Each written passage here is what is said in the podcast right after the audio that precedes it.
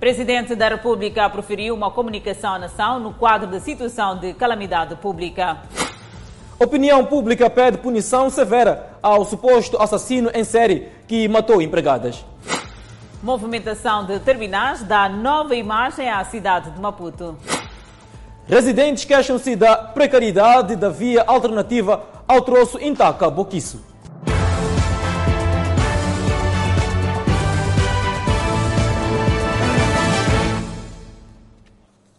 Boa noite, estamos em direto e seguramente em simultâneo com as redes sociais e a rádio Miramar. O Presidente da República relaxou algumas medidas restritivas no âmbito da pandemia da Covid-19.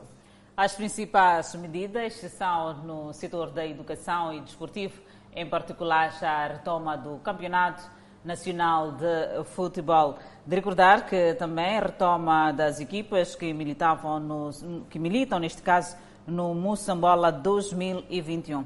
A retoma também das aulas do ensino secundário de técnico profissional, mas com condições todas criadas. O Presidente da República deixou ficar bem claro eh, que as condições devem estar todas criadas para o exercício da, da atividade com maior segurança.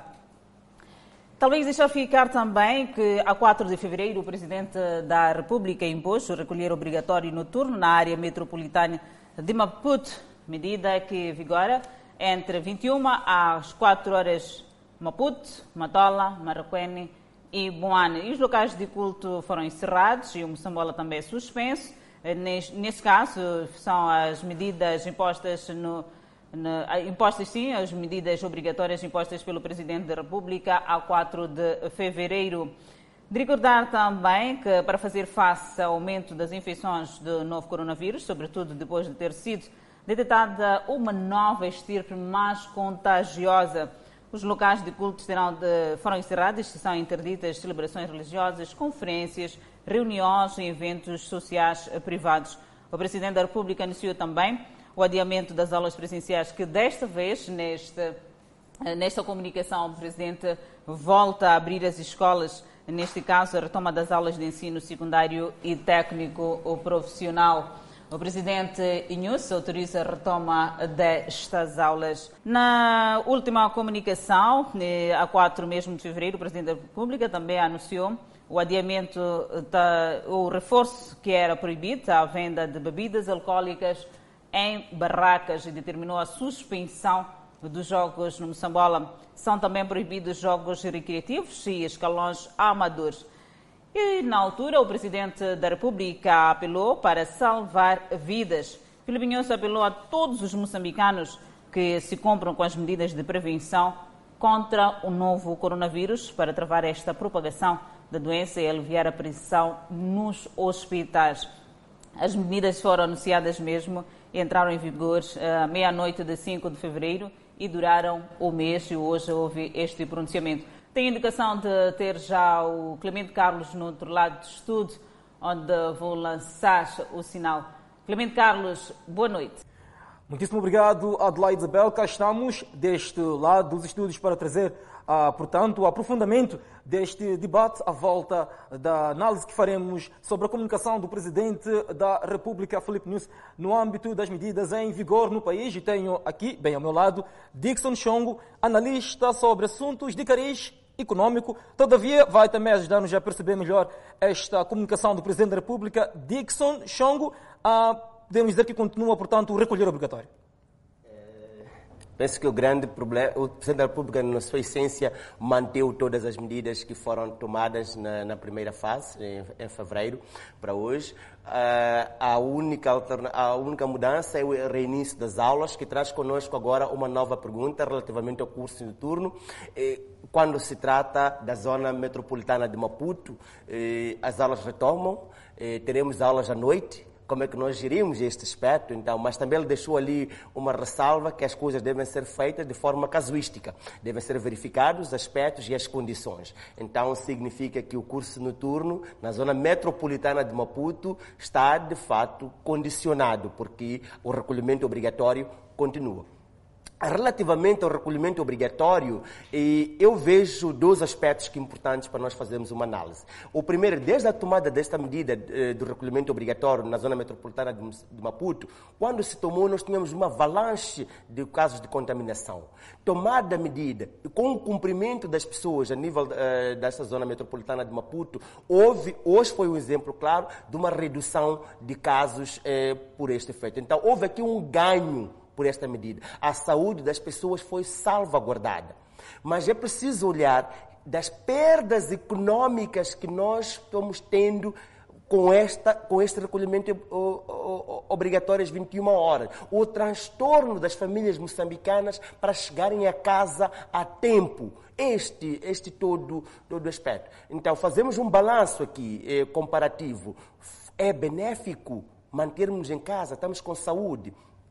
E há entrelinhas no discurso do Sua Excelência Sr. Presidente da República que faz entender, ou de forma clara, que houve resultados positivos. E este reconhecimento é bom. As pessoas ficarem a saber que, de fato, estão sendo eh, reconhecidos, o, o, está sendo reconhecido o seu esforço. E vamos tentar, por um mês, por forma que estejamos saudáveis, para continuarmos a vida normal, tendo em conta que a saúde, ou sem saúde, não podemos fazer absolutamente nada. Dixon Chong, vou insistir mesmo nesta questão, se devemos recolher justamente às 21 e curso noturno termina por aí 22 horas.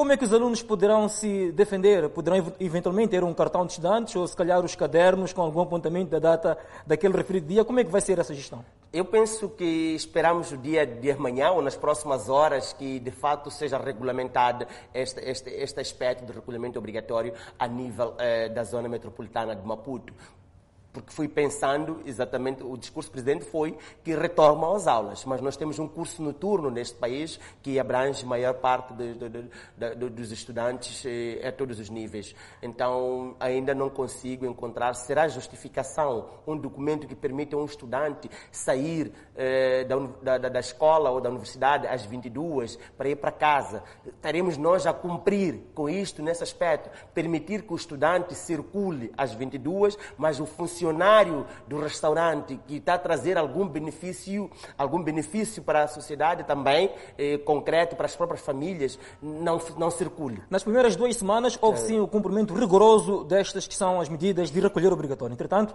na última semana, se me permite, devo dizer que houve uma tendência de aglomerados e várias viaturas a circularem depois das 21. Não sei se também teve a mesma observação. Um, eu penso que houve de fato um respeito a, a este cumprimento, mas é preciso respeitar que agora estamos a falar de mais de 30 dias e as pessoas estão cansadas. Então é preciso, há um aspecto que o presidente deixou, nós podemos voltar a atualizar isto, provavelmente até antes de, deste período. Então eu penso que é importante, daqui a 15 dias talvez, voltarmos a sentar, porque as pessoas estão cansadas, sobre pena de nós verificarmos o que vimos no início do primeiro estado de emergência. as pessoas cumpriram e logo na primeira prorrogação que houve, não sentimos o cumprimento. O que, é que pode dizer sobre a comunicação do Primeiro-Ministro amanhã, sexta-feira, relativamente ao lançamento do Plano Nacional de Vacinação? Este é um aspecto que nós, como moçambicanos, estamos à espera de forma curiosa. O que eu espero amanhã na abordagem de Sua Excelência Primeiro-Ministro é trazer uma equipe de task force clara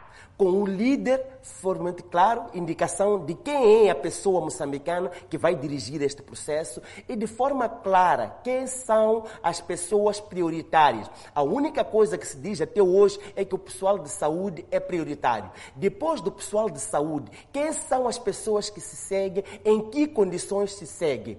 O outro aspecto que é importante, o terceiro aspecto que é importante, é que medidas serão tomadas aos verificadores deste deste, deste task force, as pessoas que poderão, porventura, ser vacinadas e nós pudermos provar que A, B e C foram vacinados, mas não fazem parte daquele grupo em concreto. Que medidas serão tomadas para estas pessoas e que medidas serão tomadas para os dirigentes que estarão em frente desses mesmos processos? Então, eu penso que são esses aspectos que eu estou à espera. E o último aspecto que eu estou à espera amanhã é referente à questão da fragilidade econômica que o nosso país tem. Não vai conseguir adquirir vacinas para todos os moçambicanos E nós temos o setor privado que faz um esforço e é um parceiro do governo moçambicano. Como é que o setor privado pode apoiar, suponhamos esta, esta televisão tem condições para comprar vacinas para os seus trabalhadores, como é que este processo deve ser efetuado? Então são esses aspectos que amanhã nós estaremos à espera no pronunciamento de Sua Excelência, Sr. Primeiro-Ministro, para termos uma equipe de task force que não tenha alguns transtornos como aqueles que nós vimos na Comissão Técnico-Científica e acreditamos que este task force, esta liderança que vai ser empossada amanhã, vai ser dirigida amanhã, encontre pessoas que levem de fato este barco e sejamos exemplos como estamos a ser até hoje no processo de mitigação da pandemia. A analisar a partir do MZ Noir na sua segunda edição, Dixon Chongo, aqui agora conosco no Fala Moçambique. Vou lhe permitir ah, que beba um copo com água. Muitíssimo obrigado, Dixon Chong, por sua intervenção. Adelaide Isabel, voltamos ao estúdio central do Fala Moçambique. Tenha bondade. Muito obrigada, Clemente Carlos e Dixon Chong. E cá deste lado seguimos com mais informação. A transferência parcial do terminal da Praça dos Trabalhadores para vários pontos está a dar uma nova imagem à cidade de Maputo e a flexibilizar os serviços de transporte de barracas de venda de comida a terminal de transportes. A pequena extensão da Avenida Albert Lituli, junto do Clube Ferroviário, ganhou nova imagem em resultado da transferência parcial do terminal da Praça dos Trabalhadores. Passageiros veem mais organização com as placas de destinos à vista, alpendres para espera pelos transportes, bem como clareza de filas nas horas de ponta uma coisa viável, né? Por lá na Praça dos Trabalhadores andava sempre cheio e havia muitos furtos. Mas por enquanto aqui já está, está um pouco dividido, está bem minimizado. Aqui os autocarros só devem permanecer sete minutos. Vantagem, sim. É vantagem? Sim. É... Esperar só sete minutos? Sete minutos e sair. Por que, que é vantajoso? Bom, é para poder dar espaço do outro também carregar redução significativa de aglomerados diminuiu riscos de contaminação pelo coronavírus em locais de busca de transporte. Uh, o poder de transmissão do Covid nessa pandemia ia ser maior. Agora com a transferência está tudo ok, né? Este local é historicamente tido como ponto de atração turística, com este monumento secular, bem como grandes obras arquitetônicas, como é o caso das infraestruturas dos CFM, imagens que não eram visíveis quando o local era terminal de quase todos os destinos. Hoje, o local está arejado. Isto andava muito cheio havia muita gente aqui para formar bicha, seja daquele outro lado, para formar bicha. Então acho que acabava criando um grande aglomerado. Passa também para o passado o roubo de telemóveis e bolsas. A andar na rua era normal te arrancar bolsa, telefone, perucas. A informação sobre transferência do terminal ainda não alcançou a todos os munícipes. Só que, pá, na minha opinião, pá, deveria se informar um bocado mais cedo, né? Por exemplo, para mim, para cheguei, então assim, quero apanhar carro para Catembe, mas até agora, desde que cheguei, ainda não me apareceu nenhum carro, né? A fase experimental desta movimentação de terminais foi de 20 a 24 de fevereiro. Residentes de Boquiço e Intaca, principais usuários da via em obra e que liga os bairros da Estrada Nacional número 1 estão agastados com a via alternativa usada. Fila longa é a imagem comum na via usada como alternativa à estrada Boquiço e Intaca. Está é, tá terrível, tá? é uma situação lamentável. Já estamos há meses a passar por essa situação. É, é difícil chegar cedo ao local de trabalho. A via de acesso, pronto, é, esperávamos que fosse entregue já há um tempo, mas depois mostrou patologias extremamente inaceitáveis. Já imaginas quando há, há, muito movimento no período da manhã, então temos que ficar muito tempo praticamente à espera de, de, de, dos carros passarem, praticamente fica difícil assim. A via que foi aberta no âmbito das obras da estrada em Taca Boquias, para além de estreita, apresenta vários desníveis, o que torna a circulação penosa, sobretudo nas horas de ponta. Grande, grande até ainda nos roubaram, não, estamos a estragar carros. Não sabemos o que estão a fazer, se estão a fazer a estrada. Fora o estado desagradável da via usada como alternativa, os moradores de Boquiço e Intaca até Mucatini queixam-se da baixa qualidade da obra. É, crateras que se verificou-se logo após a primeira chuva, muito antes da entrega da própria obra, a obra já mostrava-se num estado avançado de degradação. É muito estranho.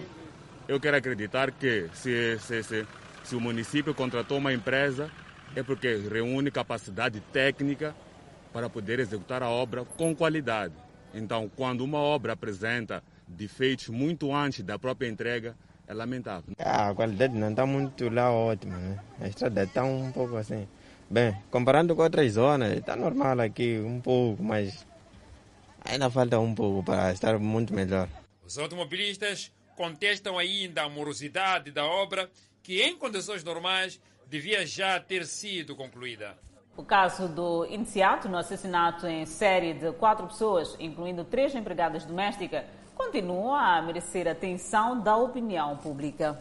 Vários dos nossos entrevistados pedem punição severa.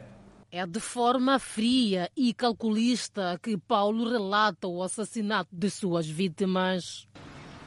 Comecei a matar um senhor aqui na zona de Macuaco. Depois a segunda vez foi em Timene, Timene 2, matei uma senhora. A terceira vez foi em Mlatano, que matei uma senhora também. E outra vez foi ontem que matei uma senhora depois de me pegaram. Vítimas indefesas que caíram nas mãos de Coça. Um crime que continua a chamar a atenção da opinião pública. O Sindicato Nacional das Empregadas Domésticas já reagiu e condena o ato. Neste momento, o sindicato manifesta a solidariedade com as famílias das vítimas. Crimes contra empregadas domésticas que acontecem numa altura em que a pandemia deixou nas fileiras do desemprego muitas destas. O sindicato vai procurar organizar as famílias para poder perceber de perto Paulo Coça não teria poupado esforços, matou, roubou e torturou inclusive menores. Um ato que para os psicólogos pode indiciar que se está perante indivíduo psicopata. O objetivo principal é fazer sofrer a vítima, agredir, mas matar. Aquele produto de roubo pode não usar, é capaz até de deitar. O que faz entrar na casa não é a necessidade de roubar os objetos, é mais essa necessidade de desferir o tal sofrimento, agressão e violenta. Um crime macabro e frio, muitas vezes perpetrado ah, por psicopatas, que, no entender ah, dos psicólogos, precisam do acompanhamento sistemático de uma equipe multidisciplinar ah, de especialistas, muito mais do que a detenção. A outra coisa é que essas pessoas, infelizmente, não mudam o seu comportamento, que é outra característica do, do, do, psicopata, não muda o seu comportamento por conta de situações adversas. Assassino em série que, para os advogados, no caso de condenação, deve ser de forma exemplar. Agora, naturalmente, deve ser exemplarmente castigado, porque não se pode dar a ideia de, de que pessoas como aquelas eh, podem passar incólumes, podem passar, portanto, sem nenhuma penalização. O indiciado continua detido na oitava esquadra em Beloluano e aguarda passos subsequentes, numa altura em que investigações no terreno dão conta de mais três empregadas assassinadas pelo indiciado, totalizando sete vítimas. A equipa multissetorial que mobilizou-se à província de Inhambane no sentido de apurar a causa da morte de golfinhos, já obteve e publicou os resultados do estudo. Clemente Carlos, os especialistas falam de maré baixa que deixou os mamíferos presos no solo e os efeitos climatéricos. O trabalho inicial foi a recolha dos animais sem vida para fins de exames científicos realizados pela equipa multissetorial no terreno. As amostras foram desta feita recolhidas. Os golfinhos, por natureza, locomovem-se em grandes grupos e foi num destes inocentes passeios que os mamíferos acabaram traídos pelo imprevisível comportamento das águas do mar. E verificamos que a circunstância esteve relacionada com o fato dos animais terem ido navegar numa zona pouco profunda, ao qual não estão habituados. E quando as marés eh, quando, maré, quando se aproximaram da costa, a maré estava a vazar e eles ficaram encurralados naquele lugar. Agora, estes animais normalmente, também em termos de revisão bibliográfica, nós verificamos que estes animais normalmente não habitam este lado da, da ilha de, de Bazaruto, habitam a parte oceânica. O habitat ideal da espécie é a cerca de 20 metros de profundidade e o famoso tropical guambe, o último a sacudir a região sul e centro do país, também não ajudou a estes animais. Quando eles entraram aqui na, na, na, na Bahia, a, a entrada foi causada pelo, pela ocorrência de, de chuvas e ventos do, do, do ciclone eh, tropical Guambe. E eles, ao, navegar, ao, ao, navegarem dentro da Bahia, acabaram, eh, acabaram eh, visitando locais onde encontraram circunstâncias que lhes que provocaram a morte. O vice-ministro do Mar, Águas Interiores e Pescas está satisfeito com os trabalhos realizados e descreve um pouco mais os hábitos dos golfinhos. De animais têm uma sensibilidade muito grande sobrevive e consegue captar sons quando há um fenômeno ocorrer. Então começaram a sair da zona oceânica para a Baía do Bazaru. Esses animais de noite estão na zona oceânica, onde lá comem, e de dia vão nas zonas costeiras. Rasas que são as águas de Bazaruto, os mamíferos não conseguiram mais voltar. Os primeiros casos de morte começaram a se vislumbrar. As autoridades moçambicanas dizem que este não é o primeiro caso e alguns investigadores nesta missão são oriundos de outros países. Foram finalmente restituídos à liberdade os dois jovens presos ano passado por alegadamente violar sexualmente duas jovens. É o famoso caso dos hambúrgueres que dividiu a opinião pública ponto de vista, posso tirar a arma, come lá hambúrguer, gasta muito dinheiro. Eu posso fazer isso aí, gasta lá muito dinheiro, gasta lá. Chegar lá, insistir para beber, gastar muito dinheiro. Beba, vocês não vão dar tiro. Chegar na pensão, ela entrou nos seus espontânea espontânea vontade, vou dar tiro. Tirar a roupa você, vou dar, não gritar.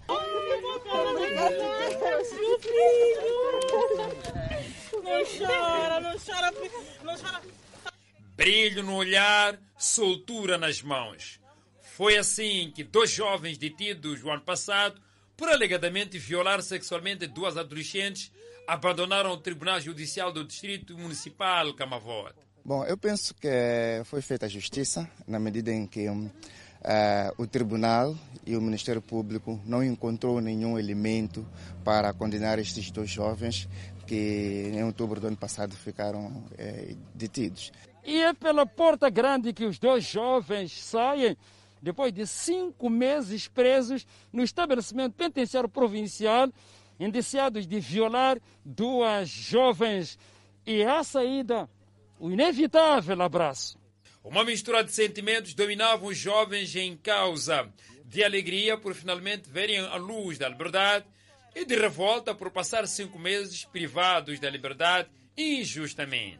Sentimento de revolta por ter ficado bastante tempo encarcerado sem ter feito nenhum crime. Eu estou feliz porque a justiça foi feita, né? Mas, em particular, é, o que elas fizeram mesmo foi muito injusto. É, eu acho que, da parte delas, né, a justiça também deverá ser feita, né? O mesmo sentimento foi manifestado pelos pais dos jovens. Contrariamente ao que aconteceu na esquadra no dia da detenção, esta quinta-feira, as supostas vítimas saíram de mansinho do tribunal e não quiseram prestar qualquer declaração à imprensa. A defesa aventa a possibilidade de responsabilizar as queixosas, mas tudo irá depender do posicionamento das famílias lesadas. Bom, eu penso que a família vai sentar a analisar, porque neste momento acredito que a preocupação deles é ir para casa com os jovens que estão soltos, uh, que estão em liberdade e pode analisar se querem hum, iniciar com outro processo para responsabilizar o Estado moçambicano. O caso de suposta violação e que ficou conhecido como caso Hamburgo foi despoletado em outubro de 2020 e, apesar da sua reprovação pela opinião pública devido à falta de clareza nos factos apresentados, os indiciados acabariam mesmo por recolher para Machava, tendo sido finalmente esta quinta-feira, restituídos à liberdade pela terceira secção criminal do Tribunal Judicial do Distrito Municipal Camavota. Em Moçambique, um advogado está para 20 mil pessoas e em algumas províncias chega a 200 mil por pessoa. O facto já está a merecer a atenção da Ordem, que tem previsto até 2025 a reversão do cenário. O acesso à justiça continua um desafio para muitos cidadãos, sobretudo de baixa renda. Sem, sem dinheiro não é fácil. Não posso adiantar muita coisa, não é fácil, não é fácil, é muito difícil. A vida é tão difícil, tão difícil que alguém não pode arranjar um advogado porque são rios de dinheiro que são necessários. Senhor Eugênio, há muito que procurava assistência jurídica, até que chegou à Ordem dos Advogados. Entretanto, sim, andei em muitos sítios, então tive a informação que podia me dirigir até aqui. Sim. O número da população formada em direito aumentou e de advogados inscritos na ordem. No entanto, o rácio continua elevado, sendo que em alguns conselhos provinciais um advogado está para 20 mil pessoas. O Plano Estratégico 2021-2025 da Ordem de Advogados prevê, entre outras, a redução do rácio para 9 mil habitantes por causídico. Existem mais técnicos e assistentes jurídicos do IPAS do que advogados propriamente dito que prestam assistência jurídica. Portanto, o plano estratégico está virado para não só a presença institucional, que já materializamos o ano passado, com o início, tomada de posse e início de funcionamento dos 11 conselhos eh, provinciais, como também ah, o apetrechamento e a formação. O acesso à justiça é também preocupação da Ordem, que defende participação conjunta para que o acesso seja cada vez mais fácil ao cidadão. A maioritária que tem sido defendida pelos principais atores do sistema é que a justiça não pode ser completamente gratuita. A justiça tem o seu custo, é preciso uh, garantir, o Estado deverá garantir meios para que a justiça seja menos onerosa para os mais necessitados. Em alguns casos, o desconhecimento das instituições por parte do cidadão pode conduzir à procuradoria ilícita. Procuradoria ilícita ainda um desafio para a Ordem dos Advogados, onde muitos cidadãos acabam caindo nas mãos de indivíduos não inscritos na Ordem e que trabalham à margem dos estatutos. Normalmente, essas pessoas que exercem, portanto, essa atividade ilícita, fazem-no com muita sofisticação. Portanto, basta sair à rua aqui na cidade de Maputo e estar atento e olhar para aquilo que são os letreiros que existem, onde ver que em muitos casos eles anunciam que fazem um determinado tipo de serviço, mas se forem, portanto, a entrar em algumas dessas, vão chegar à conclusão que eles também estão a exercer parte daquilo que é a nossa atividade, que é a advocacia. O Plano Estratégico 2021-2020 da Ordem de Advogados de Moçambique foi lançado esta quinta-feira em Maputo. O município da cidade de Maputo anunciou esta quinta-feira que vai proceder com demolições de construções que considera ilegais na zona de Mapulene, no bairro Costa do Sol. Demolições iniciadas no dia 26 de fevereiro, a mando do Tribunal Administrativo, e interrompidas no mesmo dia, face a um documento supostamente produzido pelo mesmo tribunal. A interrupção da destruição fez com que o tribunal notificasse o município, pois não reconhece o documento que impediu o prosseguimento. No dia 1 de março, fomos notificados pelo tribunal para prestarmos contas em relação ao, à decisão inicial que nos dava o prazo de 10 dias para cumprirmos com a decisão do tribunal. É nesta sequência que vamos cumprir a ordem do tribunal, que, conforme disse, é, é, é obrigatória. Demolição imediata das construções consideradas ilegais é a ordem. Destruições a serem feitas na manhã desta sexta-feira. O município do Maputo vai cumprir amanhã a ordem do tribunal executando a, a, a demolição das obras ilegais nos talhões atrás referidos. Disputam o espaço supostos nativos que dizem ter herdado terrenos dos seus ascendentes e um cidadão de origem portuguesa. Segundo o município da cidade de Maputo, os supostos nativos terão submetido vezes sem conta recursos que não conseguiram passar, pois o tribunal não encontra elementos para deixar permanecerem construções que considera ilegais. Da decisão em referência, foi interposto recurso ao plenário do Tribunal Administrativo. O plenário, que é uma última instância do recurso na jurisdição administrativa, indeferiu o recurso através do despacho número 14 barra DS barra 2020. Os moradores evitaram as nossas câmeras, não podendo falar da origem do documento cuja autoria o tribunal não reconhece. Vendedores de máscaras faciais revoltados com a ação da Polícia Municipal na cidade de Maputo. Na tarde desta quinta-feira, no bairro do Alto Maié, um revendedor viu sua mercadoria levada pela Polícia Municipal.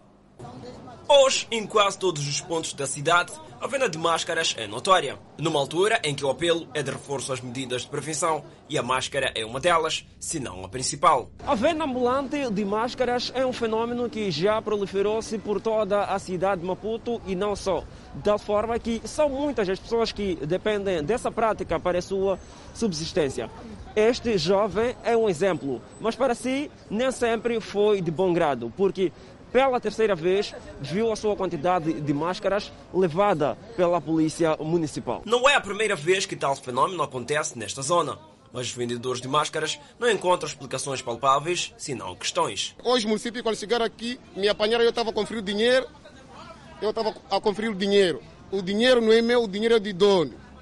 Há uma pessoa que eu pedi, que está na Matola, Trevo, Casa Branca, me mandou 20 mil e ele mandou a pessoa para vir levar o dinheiro. Eu estava a conferir aquele dinheiro, os municípios quando chegaram, recolheram todas as coisas que estavam aqui e a máscara também que estava embaixo aqui da cadeira, embaixo da minha mesa de limpeza. Assim já não tinha nada. Segundo contam as pessoas que presenciaram o cenário, foram caixas de máscaras e mais 20 mil meticais que foram levados pelos agentes da Polícia Municipal. Nós, como somos chofelistas, né? estávamos sentados, de repente apareceram os homens uh, de camarário, desceram do carro com muita rapidez, Uh, chegaram aqui, direcionaram nesse jovem da empresa, uh, recolheram o que estava aí em cima da mesinha, outras coisas como ele uh, muitas das vezes esconde, outras máscaras, porque ele vende em estoque muitas das vezes. Agora, chegaram, recolheram máscaras e coisas dele que, que ele faz com ele aqui dinheiro neste caso. Passaram aqui o carro do município, deu volta, viraram de lá da escola Beabá vieram aqui, assaltaram dentro do carro. Parecia mesmo tropa militar. Chegaram aqui, eles conseguiram, os outros colegas já tinham levado os chinelos, foram onde correram, tentaram se esconder. Então vieram diretamente para esse meu colega aqui. Em contato telefônico com a Polícia Municipal, esta informou que fez a apreensão sob a alegada venda em local impróprio. O problema dele é da venda ambulante em lugar é proibido. Agora eles deixam valor, não sei coisa, não.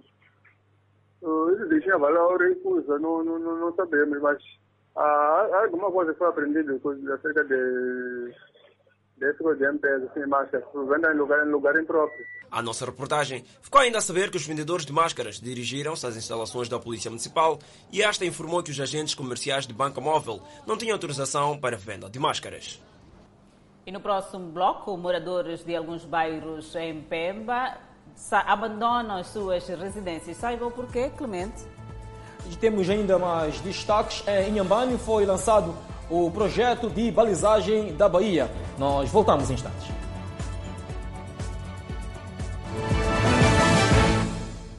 De volta ao Fala Moçambique, foi lançado esta quinta-feira em Inhambane o projeto de balizagem da Bahia. O evento, que foi dirigido pelo Ministro dos Transportes e Comunicações, contou com a colocação de 10 boias de sinalização para garantir boa navegação naquelas águas. Já vão lá décadas que os navios pararam de navegar na Baía de Inhambane. O senhor José Bate é marinheiro há 21 anos. Conta que desde que começou a pilotar o barco nestas águas de Inhambane, nunca viu um navio atracar nesta infraestrutura portuária. Nada, Ah, Ouvi com meu mestre que na altura aqui atracavam navios, mas eu não vi. Explicam ainda que na altura da guerra traziam muita comida usando navios. Agora também acabei ouvindo que daqui a pouco poderão começar a circular. Espero ver. Quem sabe, se calhar, até posso ter oportunidade de também trabalhar lá.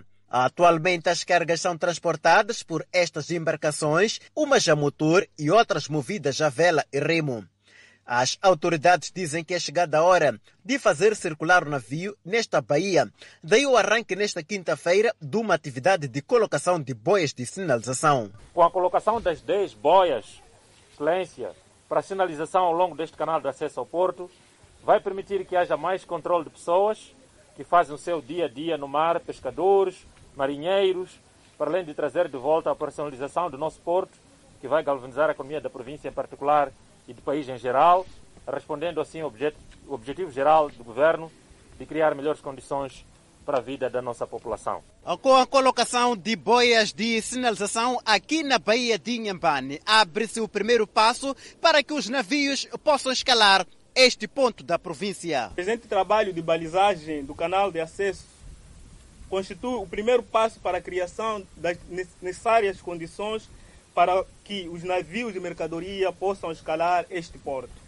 Temos consciência que o trabalho a ser desenvolvido para a revitalização do porto de Inhambane ainda é muito longo, pelo que contamos com a colaboração de todos os intervenientes, sobretudo os agentes econômicos e as autoridades locais, no levantamento e sistematização do potencial da província para integrar neste vasto e complexo projeto de revitalização da cabotagem marítima. A atividade de balizagem, segundo o ministro dos Transportes e Comunicações, poderá custar 40 milhões de meticais. Diariamente atravessam a Baía de Inhambane cerca de 4 mil pessoas saindo de Machis para Inhambane e vice-versa. Na sua maioria, trabalhadores, estudantes e turistas. A polícia no distrito do Dondo, em Sofala, deteve um homem encontrado na posse de 35 travessas roubadas numa das estações dos caminhos de ferro no distrito de Inhamatanda. O cidadão era detido pelas autoridades policiais é um motorista desta caminhoneta que transportava as 35 travessas que tinham como destino a cidade da Beira. O indiciado disse que foi abordado por dois cidadãos que alugaram seu meio de transporte com o intuito de levar a referida mercadoria de Tica para a zona da Manga, na cidade da Beira. Eu estava com os, os dois senhores que, que eram dono da carga, em frente na cabina. Este carro foi o primeiro a sair. E esses comparsas estavam em frente do carro. Nós ficamos lá quase uma coisa de 45 minutos, lá no motor, enquanto que esse carro já, já havia adentrado para aqui no comando. Só que chegando aqui no comando, estou a ver aqueles, aqueles companheiros que me, me contactaram, já não, não estão presentes, só estou a ver o carro. Só. Ao todo, são 35 travessas que teriam sido furtados na estação de Tica, no distrito de Nhamatanda, na província de Sofala.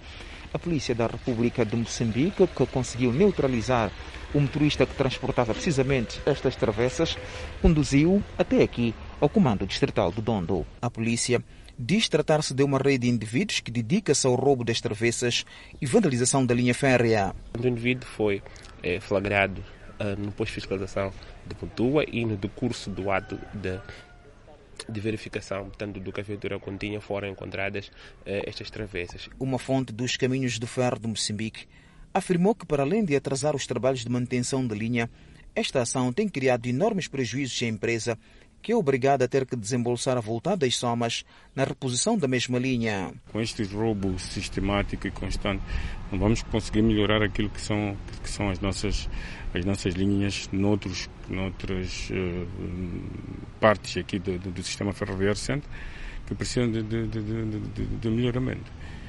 Isto no que diz respeito a às travessas. A polícia em Sofala fez saber que estão em curso trabalhos visando a neutralização dos dois indivíduos tidos como mandantes desta ação. Devido à chuva que se tem registrado nos últimos tempos na cidade de Pemba, os moradores dos bairros Josina Machel e Eduardo Molhano confrontam-se com problemas de inundações. Alguns residentes optaram por abandonar as suas residências por falta de condições de habitabilidade. Alima Samuel é deslocado dos ataques armados e mãe de quatro filhos. Chegou a Pemba e foi oferecida uma residência pelos familiares no bairro Josina Machel. Quando parecia finalmente ter encontrado tranquilidade, eis que um outro inimigo surge na sua vida. A água das chuvas que inundou toda a residência. Ali dentro está cheio de água. Junto com meus filhos estamos a dormir na água. Não sei como fosse fazer, mas estamos a pedir ajuda por favor. Tal como a Lima, os senhores Ayuba Tawabo e Handal Salimani viram suas habitações submersas e a vida tornou-se num martírio. O cenário que se verifica neste bairro é este: inundações em várias casas. Algumas delas, neste momento, já foram abandonadas por não oferecer qualquer condição de habitabilidade. As nossas crianças não brincam nada, nada, só estamos levar sempre nas costas e para ficarmos aí dentro da casa com as, com as nossas águas que, que, está cheia aí.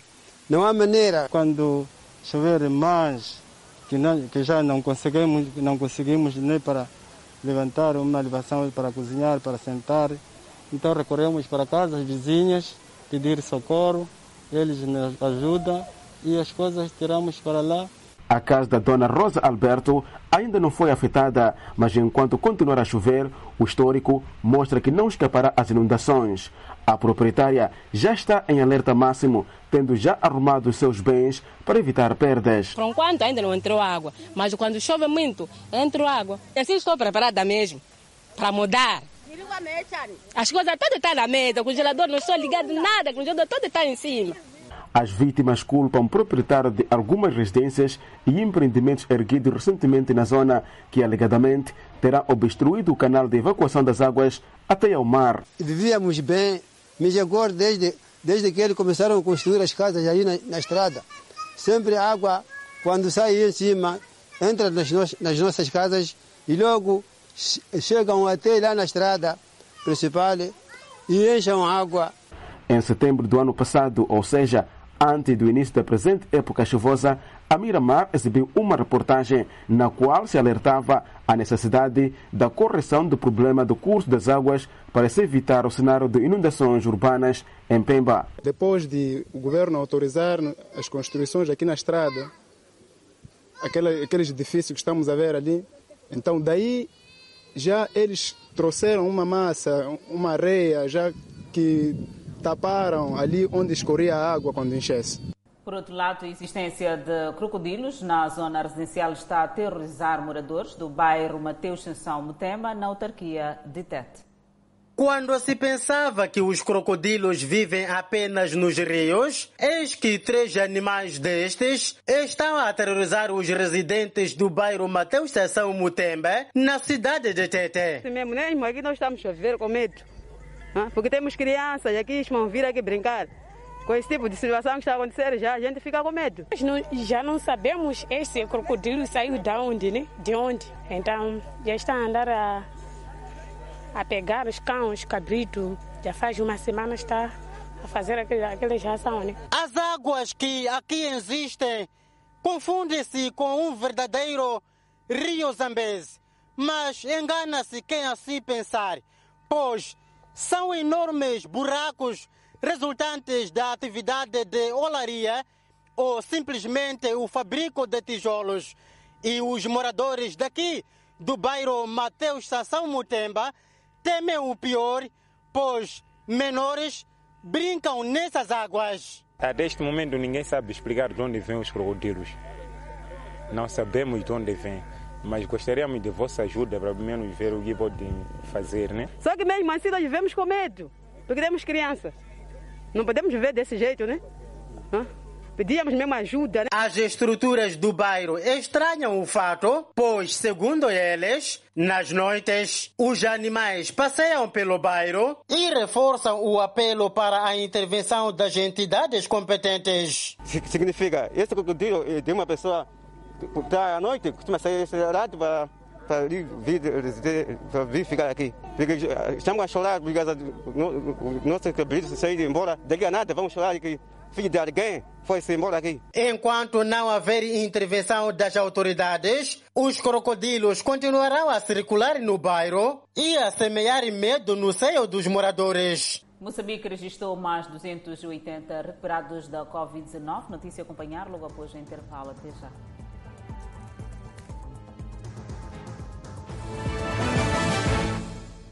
E o Fala Moçambique está de volta. Importa recordar que há bem pouco tempo o Presidente da República relaxou algumas medidas de contenção à pandemia da Covid-19. Importa ainda dizer que uma das medidas que foi, portanto, autorizadas pelo Presidente da República é a retoma do ensino em todos os seus subsetores no país, bem como o desporto, neste caso em particular o Moçambola, que retoma com os treinos e os respectivos jogos. Também importa referir, também importa referir, também importa... 2020 e janeiro de 2021, foram notificadas 1.380 infecções em estudantes e professores, correspondendo a 4,6% dos casos nesse período dos quais nenhum teve uma apresentação clínica grave. Não existindo evidência de que a aquisição dessas infecções tenha ocorrido nos estabelecimentos do ensino, é autorizada a retoma das aulas presenciais nas instituições de ensino primário, secundário, técnico profissional, formação profissional e superior em todo o território nacional.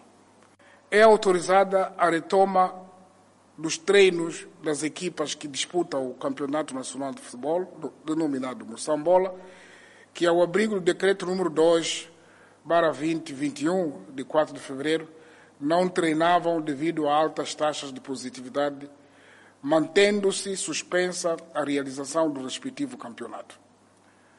A retoma dos treinos é condicionada à realização de testes semanais de Covid-19, sendo que os atletas que testarem positivo serão submetidos ao regime de quarentena conforme estabelecido. Há ainda em Moçambique cidades onde muito pouco usam máscaras. Há ainda muita gente que pensa que esta doença é um assunto dos outros. Temos que ser todos um único exército se não ganharmos todos, seremos todos derrotados. Ainda sobre o novo coronavírus, Moçambique registrou mais 280 recuperados do coronavírus, elevando para 44.276 o cumulativo. O país tem cumulativamente 2.759 internados, sendo que 181 recebem tratamento nos centros de internamento. Seguimos com o número de casos positivos. O nosso país tem cumulativamente 61.170 casos positivos registrados, dos quais 60.854 de transmissão local e 316 importados. Moçambique testou nas últimas 24 horas 4.396 amostras, das quais 775 revelaram-se positivas. Destes, 754 de nacionalidade moçambicana, 16 estrangeiros, cinco são cidadãos de nacionalidade ainda ou por identificar. Todos são de nacionalidade moçambicana e resultam de transmissão local. Há registro de mais seis mortes, elevando para 674 as vítimas mortais. Moçambique tem 16.210 casos ativos da pandemia viral. E em Manica, servidores públicos respondem a processo por não declarar o seu patrimônio. Poucos dirigentes seguem à risca a Lei 16-2012, de 14 de agosto de probidade pública, ou seja, não declaram seus bens no exercício da atividade de chefia. Esta desobediência à lei levou a Procuradoria Provincial em Manica a instaurar sete processos crimes a sete servidores públicos em cargo de chefia e confiança.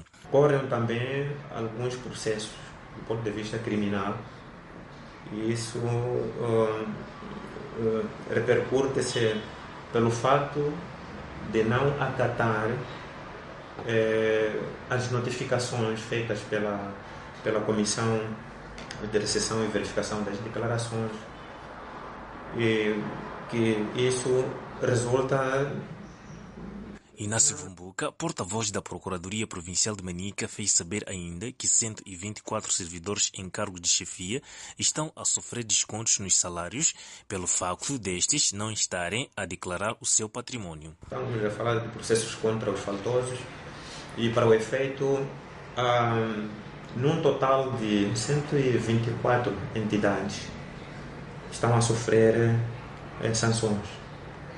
Sanções. Sanções que têm a ver com a aplicação de multa correspondente ao dobro do seu salário, do salário da entidade é, faltosa, no caso concreto.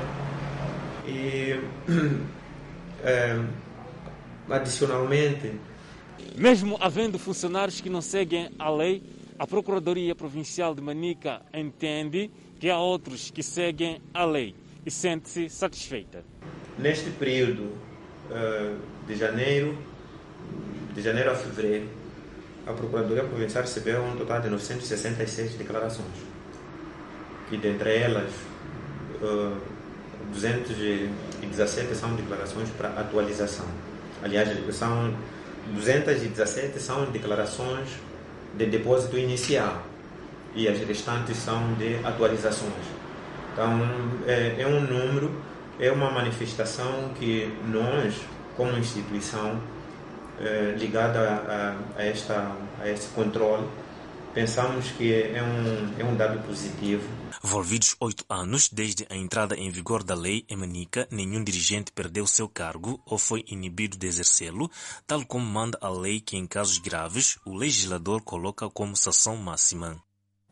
Seguimos com o comércio externo, onde a África do Sul e China entre os principais fornecedores e importadores. Os dados previsórios sobre o comércio externo compilados pelo Instituto Nacional de Estatística indicam que tanto as importações e exportações reduziram no quarto trimestre do ano passado, devido às restrições impostas pela pandemia da Covid-19. As importações situaram-se nos cerca de 1,6 mil milhões de dólares, enquanto as exportações foram na ordem de 1 bilhão de dólares, significando um déficit da balança comercial de mais de 600 milhões de dólares. No período de análise, as maquinarias com peso de 17,86% lideraram as compras moçambicanas no exterior. Seguem-se os cereais com 8,49%, medicamentos com 4,40% e gasóleo com 3,62%. Saiba quem são os países que se evidenciaram nas relações comerciais com Moçambique no quarto mês de 2020, segundo o Instituto Nacional de Estatística. A vizinha África do Sul lidera nas compras de produtos moçambicanos com peso de 20,97%, segue-se a Índia com 11,23% e China com 9,15%, e tendo como principais produtos de transição energia elétrica, carvão ulha, gás de petróleo, coque e semicoque, minérios de titânio, legumes e combustível sólido. Relativamente às importações entre os fornecedores para Moçambique, tiveram maior relevo a África do Sul com 32,91%, a China com 10,10% e a Índia com 8,14%, tendo como produtos transicionados com maior expressão o alumínio, energia elétrica, tratores, tecido têxtil, turbina a vapor, medicamentos e óleo de petróleo. Enquanto isso, quatro funcionários dos caminhos de ferro de Moçambique, que haviam desaparecido há quatro dias na floresta, na zona de Nhamitanga, no distrito de Xeringoma, em Sofala, reapareceram. Os referidos funcionários, conforme mostra este vídeo amador, reapareceram sozinhos próximo do local onde havia variado o veículo ferroviário denominado Dresina, que os levou em missão de serviço. O referido veículo ferroviário está ligado ao sistema de comunicação por satélite, que também deixou de funcionar, o que levou os quatro funcionários a ir em busca de socorro. É nenhum veículo ferroviário como este em que seguiam os seis funcionários dos caminhos de ferro de Moçambique que trabalhavam na manutenção de uma linha de comunicação. Chegado a um ponto que dista a 245 km da cidade da Beira, portanto o veículo avariou, tendo quatro descido em busca de socorro e não mais voltaram. 14 25 uh, as quatro pessoas estavam desaparecidas uh, reapareceram, reapareceram e foram sair próximo onde haviam, de facto, uh, onde a tresina havia uh, variada. Porque eles dizem que durante esse período todo eles estavam perdidos, iam sempre caminhando à procura de um sítio para poder sair, mas estava tanto, tanto, estava, não estava assim muito fácil de encontrar esse, sítio. E no período da noite eles iam descansando. Tiveram que beber aquela água com os animais também. Então, só para imaginar uh, qual, qual foi, em termos de sofrimento, que as pessoas passaram. Nesta quinta-feira, os caminhos de ferro de Moçambique comunicaram que os referidos funcionários gozam de uma boa saúde. Vão neste momento ser observados com a equipa médica em Aminga. É, foram quatro dias, segundo eles dizem, não comeram nada, simplesmente era água. Nós vamos fazer e vamos organizar de modo que eles estejam talvez até amanhã aqui na beira. Os caminhos de ferro do Moçambique confirmaram também que por volta das 6 horas desta quinta-feira, uma locomotiva carregada de carvão mineral que fazia o trajeto Moatize-Beira foi atingida por projéteis disparadas por desconhecidos que feriram o maquinista. Estamos a falar entre Mazamba e Condui, para quem conhece, uh, às 6 e 10 Uh, teve, o, maquinista foi atingido por um projétil. Uh, foi socorrido imediatamente mesmo. Teve, primeira assistência teve mesmo no apedeiro de Condue e depois com, no Hospital Distrital de Moanza. Uh, felizmente eu tive a oportunidade de conversar com o próprio maquinista. Ele está tá, tá consciente. Apesar deste ataque, os caminhos de ferro de Moçambique garantem que a circulação dos comboios na linha de Sena continua a ocorrer com normalidade. E no próximo bloco, meninas raptadas semana passada na Nigéria, já no convívio familiar. E o principal líder da oposição no Senegal foi preso. É a atualidade internacional aos pormenores. Já seguiram o intervalo. De volta ao Fala Moçambique, com a página internacional, o principal líder da oposição do Senegal foi preso sob acusação de perturbar a ordem pública. Esta detenção surge depois de centenas de seus apoiantes entrarem em confronto com a polícia na capital Dakar, enquanto ele dirigia-se ao tribunal para enfrentar acusações de violação sexual. Os manifestantes se reuniram perto da casa de Sonko e seguiram seu comboio em direção ao tribunal. A polícia disparou gás lacrimogênio contra seus apoiantes, que foram vistos a jogar pedras na polícia e queimando pneus. Sonko que ficou em terceiro lugar nas eleições de 2019, foi acusado de violação sexual no mês passado por uma funcionária de um salão de beleza. Ele foi convocado por um juiz para comparecer ao tribunal para interrogatório na quarta-feira, depois que sua imunidade parlamentar foi levantada na semana passada. O advogado de Sonko diz que ele também foi preso por participar de manifestações não autorizadas. Sonko tem sido um forte oponente do presidente Macky Sall desde 2012 e ele e seus apoiantes disseram que as acusações têm motivação política. O primeiro lote de 50 mil doses de vacinas Pfizer-BioNTech Covid-19 chegou ao Peru. Este novo lote de vacinas da Pfizer soma-se ao milhão de vacinas Sinopharm de fabricação chinesa que já estão a ser administradas em todo o Peru. O presidente peruano Francisco Sagaste disse na terça-feira que 48 milhões de doses de diferentes empresas foram garantidas e chegarão ao longo deste ano. As vacinas virão aos poucos, na medida que a capacidade de produção dos laboratórios corresponda às demandas que eles têm, disse Sagaste ao receber a sua segunda dose da Sinopharm. Um contrato de 20 milhões de doses foi assinado com a Pfizer e mais de 14 milhões de doses com a AstraZeneca. Também há um acordo com a instalação COVAX, apoiada pela OMS, para mais de 13 milhões de doses, além de 1 milhão de doses da Sinopharm já administradas. Até o momento, o número de pessoas infectadas pelo coronavírus no Peru chega a 1 milhão 338.297, com 46.894 mortes. Centenas de estudantes sequestradas na semana passada numa escola no noroeste da Nigéria já se encontram junto às suas famílias. As meninas com 10 anos ou mais foram levadas de volta à escola secundária para meninas do governo em Jajeb, de onde foram sequestradas. Abdullah Anka falou do seu alívio ao ver suas filhas novamente, mas disse que só encontrou duas de suas três meninas até agora. Estou feliz, estou feliz, disse ele. As filhas foram sequestradas e levadas embora e hoje é o dia em que vejo a olho nu. O governador do estado de Zamfara, Belo Matawel, disse que 279 meninas foram libertas esta terça-feira. O governo disse na semana passada que 317 foram sequestrados. Não ficou claro se o número mais alto foi o erro ou se algumas meninas ainda estavam a faltar. As autoridades disseram que bandidos estavam por detrás do sequestro referente a grupos de homens armados que operam no estado de Zanfara e sequestraram por dinheiro ou para exigir a libertação de seus membros da prisão. Na quarta-feira, os pais foram vistos a lutar para entrar no prédio da escola para encontrar suas filhas. Mas alguns ficaram zangados porque as autoridades locais estavam a falar na escola, o que significa que eles não poderiam se reunir antes. Eles disseram que estavam ansiosos para chegar a casa com segurança, antes de anoitecer. O primeiro-ministro cambodjano Hun Sen e os membros do seu gabinete receberam esta quinta-feira a vacina contra o novo coronavírus que chegou ao país na terça-feira.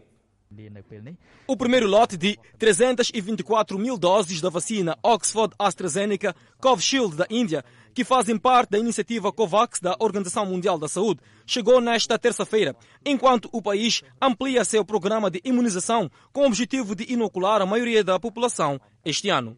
Hansen e sua esposa Ban Rani receberam as primeiras doses na quinta-feira. O Camboja, que ainda não relatou nenhuma morte por vírus, recebeu sua primeira remessa de 600 mil doses de uma vacina produzida na China a 7 de fevereiro, parte de um milhão de doses que Pequim está a doar. O país iniciou o programa de vacinação a 10 de fevereiro, começando com os filhos de Hun Sen, ministros e funcionários do governo. E o Quênia recebeu pouco mais de um milhão de doses da vacina contra a Covid-19 no primeiro lote da iniciativa global COVAX. Cerca de 1,2 milhão de doses da vacina AstraZeneca chegaram a Nairobi na manhã desta quarta-feira. O ministro da Saúde do Quênia, Mutai Kangwe, expressou entusiasmo e otimismo com o fato de que as vacinas ajudariam a deter a disseminação do coronavírus que forçou o país da África Oriental a bloquear parcialmente sua economia, com consequências devastadoras para muitos cidadãos. As vacinas serão administradas primeiro a profissionais da área médica, depois a professores e polícias.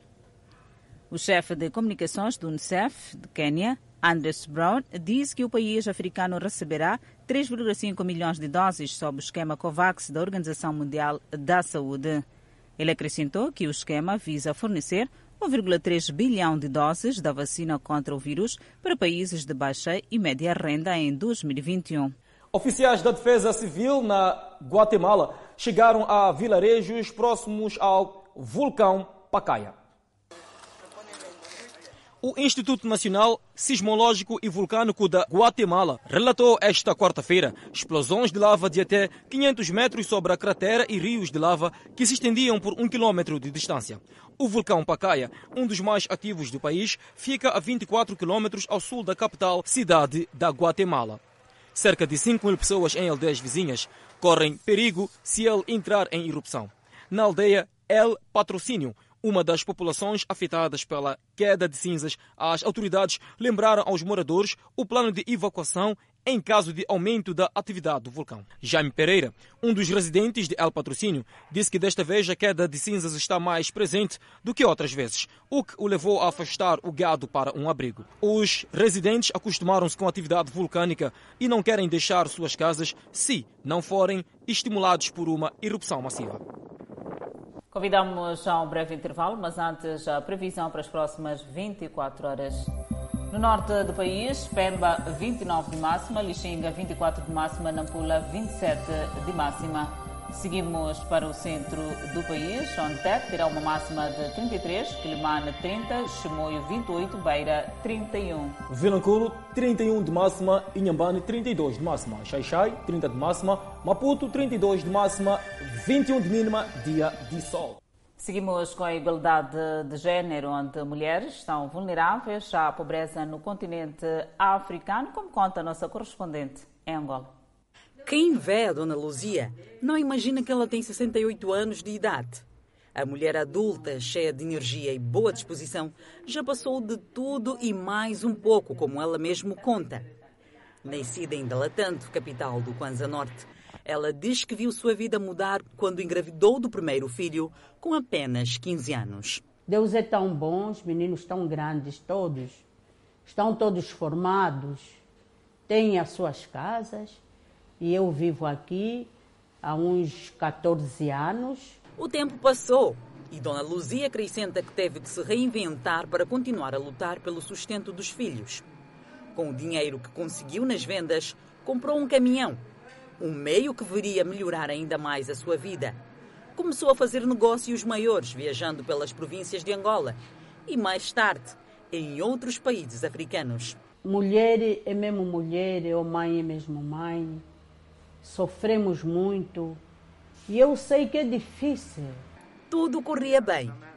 Dona Luzia diz que conheceu um outro homem, casou-se e, pela relação de amor e confiança, ela colocou os seus bens no nome do esposo, que pouco tempo depois a abandonou e perdeu tudo. A minha vida foi sempre de negócio. Até o momento, a minha vida é negócio, eu não paro. Para só sustentar os meus filhos. Acostumada com o trabalho, até a Luzia não para. Hoje ela desempenha um papel muito importante, uma atividade que ela gosta muito, que é a pastelaria. Aqui ela faz diferentes tipos de bolos e bolinhos para poder vender. Não tão diferente da Dona Luzia, está a Arminda de 40 anos, que por sua vez conta desde que foi abandonada pelo companheiro com os quatro filhos, viu nos produtos do campo uma oportunidade para ganhar a vida. A cada manhã ela vai à horta colher os principais produtos da sua bancada e logo a seguir leva-os até a praça para vender. Eu estou neste negócio há quase 11 anos. Sou mãe, sou pai das minhas crianças. Mas isso não vem me abalar que eu tenho que deixar de ser o que eu sou. Então, se um dia perder, um dia vou ganhar. A Arminda conta que com o negócio ela consegue sustentar a família, além de apostar de forma dedicada nos estudos dos filhos. E é assim que ela leva a vida, como ela mesmo diz, a cada dia um novo desafio. Quero ver meus filhos todos eles formados, eles a trabalhar, mesmo que eu um dia morrer, vou morrer alegre. Por quê? Porque eu sei que consegui realizar o meu sonho. Em Angola, as mulheres são, segundo pesquisas, o grupo social que mais sofre com a situação da pobreza, que afeta maioritariamente o meio rural. E o Fala Moçambique fica por aqui, num dia em que o Presidente da República relaxou algumas medidas restritivas no âmbito da pandemia da Covid-19. Grato de coração pela preferência e nós voltamos amanhã.